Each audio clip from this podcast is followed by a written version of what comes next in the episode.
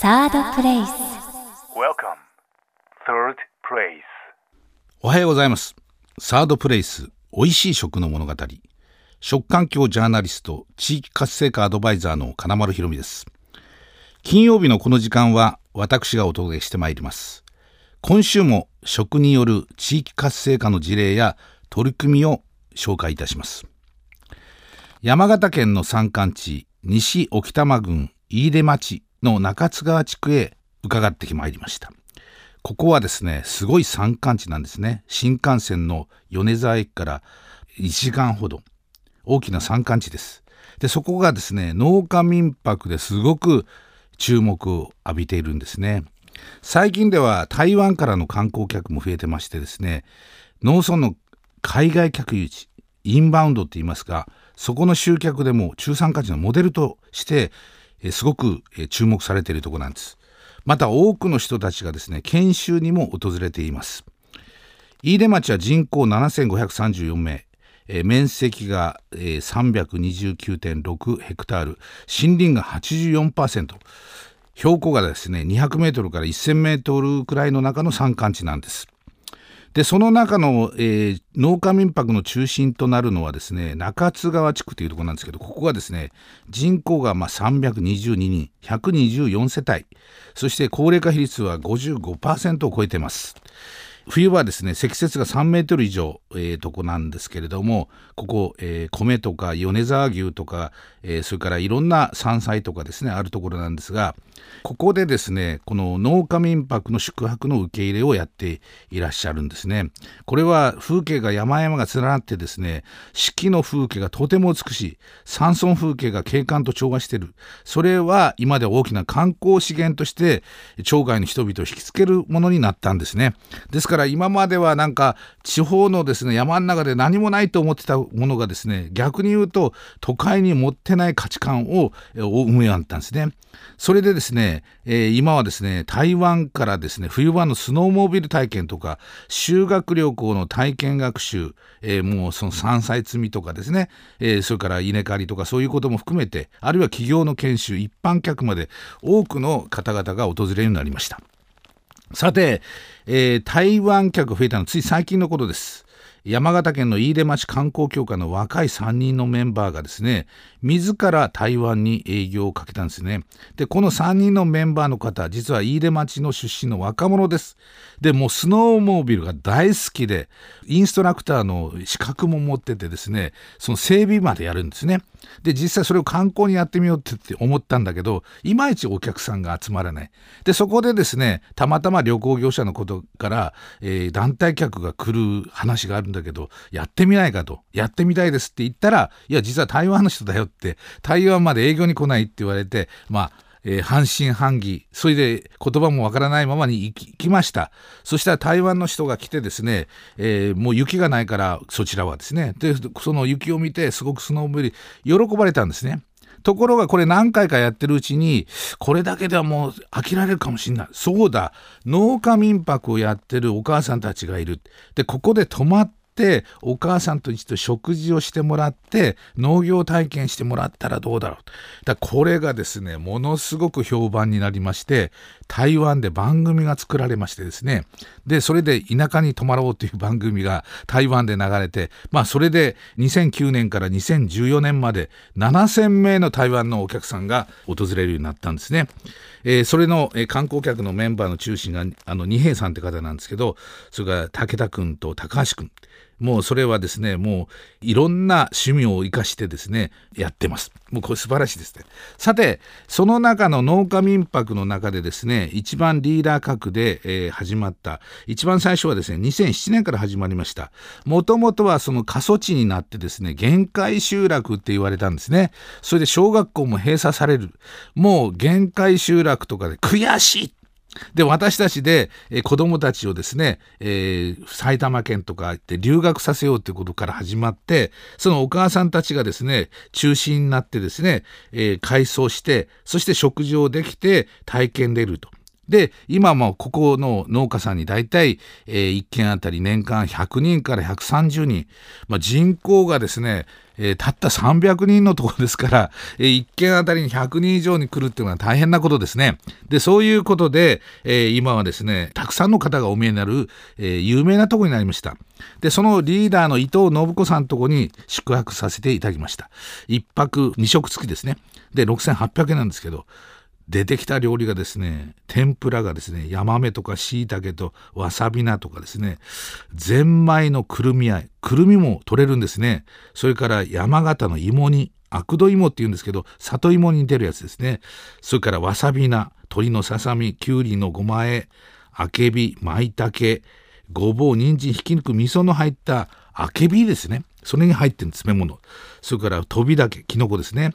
のかんぞうの花それからトマトきゅうり。それからゆず酢の大根山ぶどうの寒天という全くこの山の中で採れたものだけでしかも命名前で出てきてですねもう周りが雪降ってますからですねなんと、えー、夜にですね息子さんが演出してくれたのはその庭の中の雪の中にですね小さいこう穴を掘ってろうそくのライトアップをしてくださってですね雪見でまたどぶろくで雪見酒というところまで、えー、皆さんが、えー、迎えてくださいましてものすごい素晴らしい演出でした。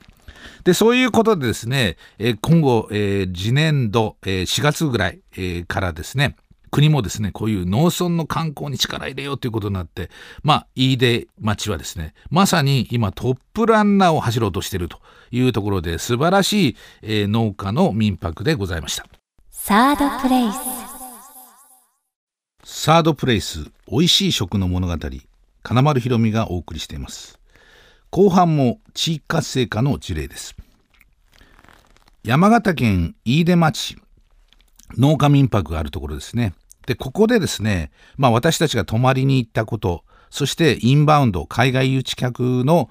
ことでですね、勉強会もやったこともありまして、大変親しくなったことからですね、飯豊町の役場の方からですね、食のワークショップを開催してもらえませんでしょうかっていうお話がありました。えー、実はここはですね、雪がすごく降って雪で埋もれてしまうわけですね。で、それをうまく活かしてですね、じゃがいもとかかぼちゃをですね、その雪下の室の中の倉庫の中に入れて、まあ、冷蔵庫はいらないわけですね。で、それでじゃがいもを保存してですね、えー、使う。そしたら、えー、いろんなこう熟成してですね、美味しいじゃがいもになると。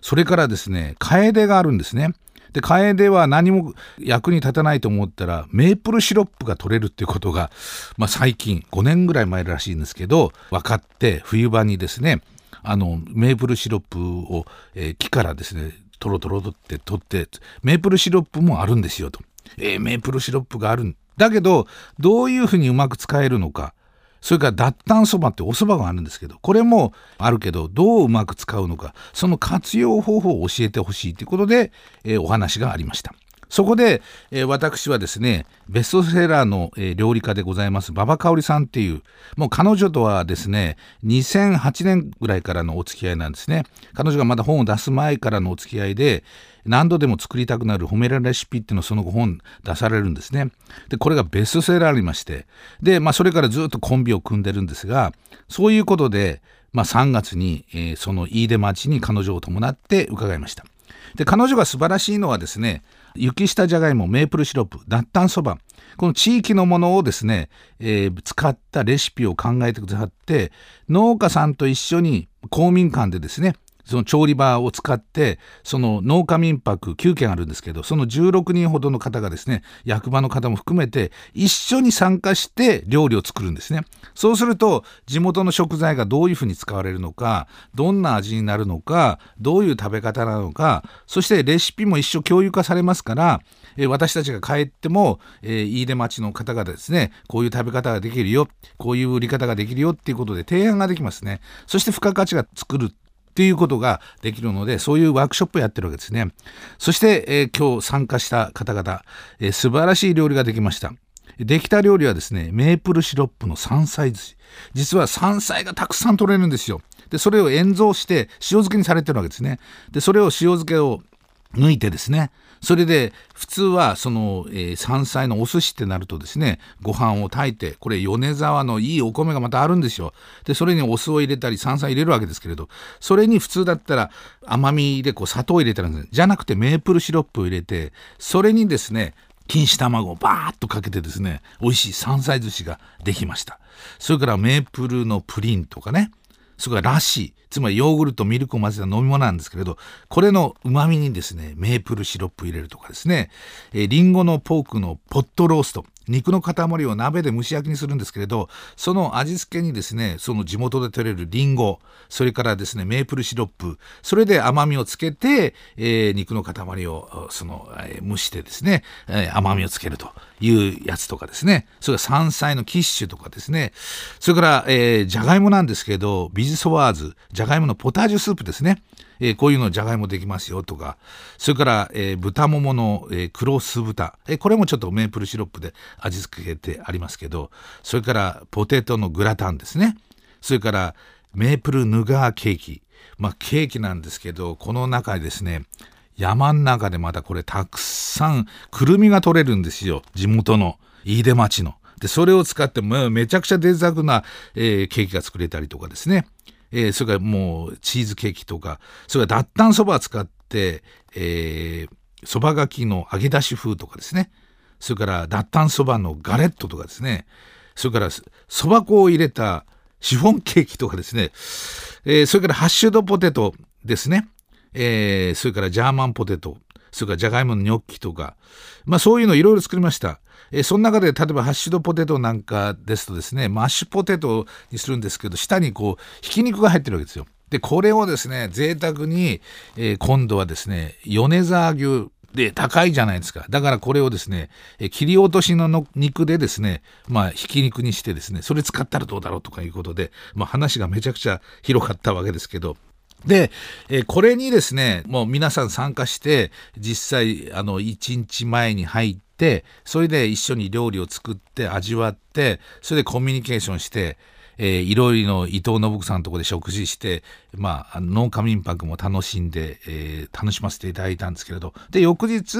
えーまた午前中から作って、お昼試食会。で、みんな写真撮るわけですね。で、味わって感想を述べて、えーこれをどういうふうな、え料理にして、どんな売り方すれば。そしたら、え地元にはちっちゃい直売所とか農家民泊もやってらっしゃる。で、修学旅行もやってらっしゃる。そうすると、え一緒に体験したりとかですね。で、子供たちにそれを一緒に作って食べたりとかですね。そうするとものすごくレシピが広がりますね。それから、えーここはそのじゃがいもとかメープルシロップを売りたい。でもじゃがいもを東京に持って行っても今一つ反応だった。それはそうですね。なぜかって言ったら、じゃがいもって実は奄美諸島から北海道まで作っておりまして、えー季節ごとにずっと1年間出てくるわけですね。で、優れたところは、そのじゃがいもの品種ごとにですね、これがマッシュに向くのか、ポテトに向くのか、えーフライに向くのか、煮物に向くのかっていうデータを取って、レシピ提案してるとこもあるわけですね。そうすると、雪下のじゃがいもっていうことだけでは、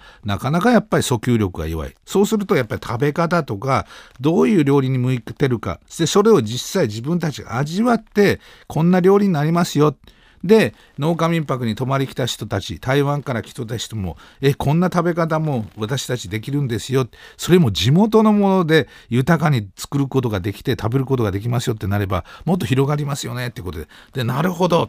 ていうことでですね、まあ、それを体感してもらうと。それで、それを、えじゃがいもの品種、特性、どの料理に向いてるのか、出荷時期による違いなどをテキスト化にしてですね、その食べ方をちゃんとこう写真撮ってレシピ提案をすると。そうすると、付加価値とか、売り方、えーそれからその農家民泊の連携という新しい価値観が出てくるでしょうということまでお話ししましたら、まあ皆さん盛り上がってですね、えーこれは面白いなっていうことで、ぜひやりたいということになりました。で、そういうことで、その地域の今までにあるものをもっとこう、地域のことをちゃんと調べて、それを組み合わせによって、豊かなその町の農村のそして農家民泊の体験の観光のセットになった付加価値を作っていくっていうワークショップをやりました。ということで、えーここまでのお話は食環境ジャーナリスト食総合プロデューサーの金丸ひろみでした。サードプレイス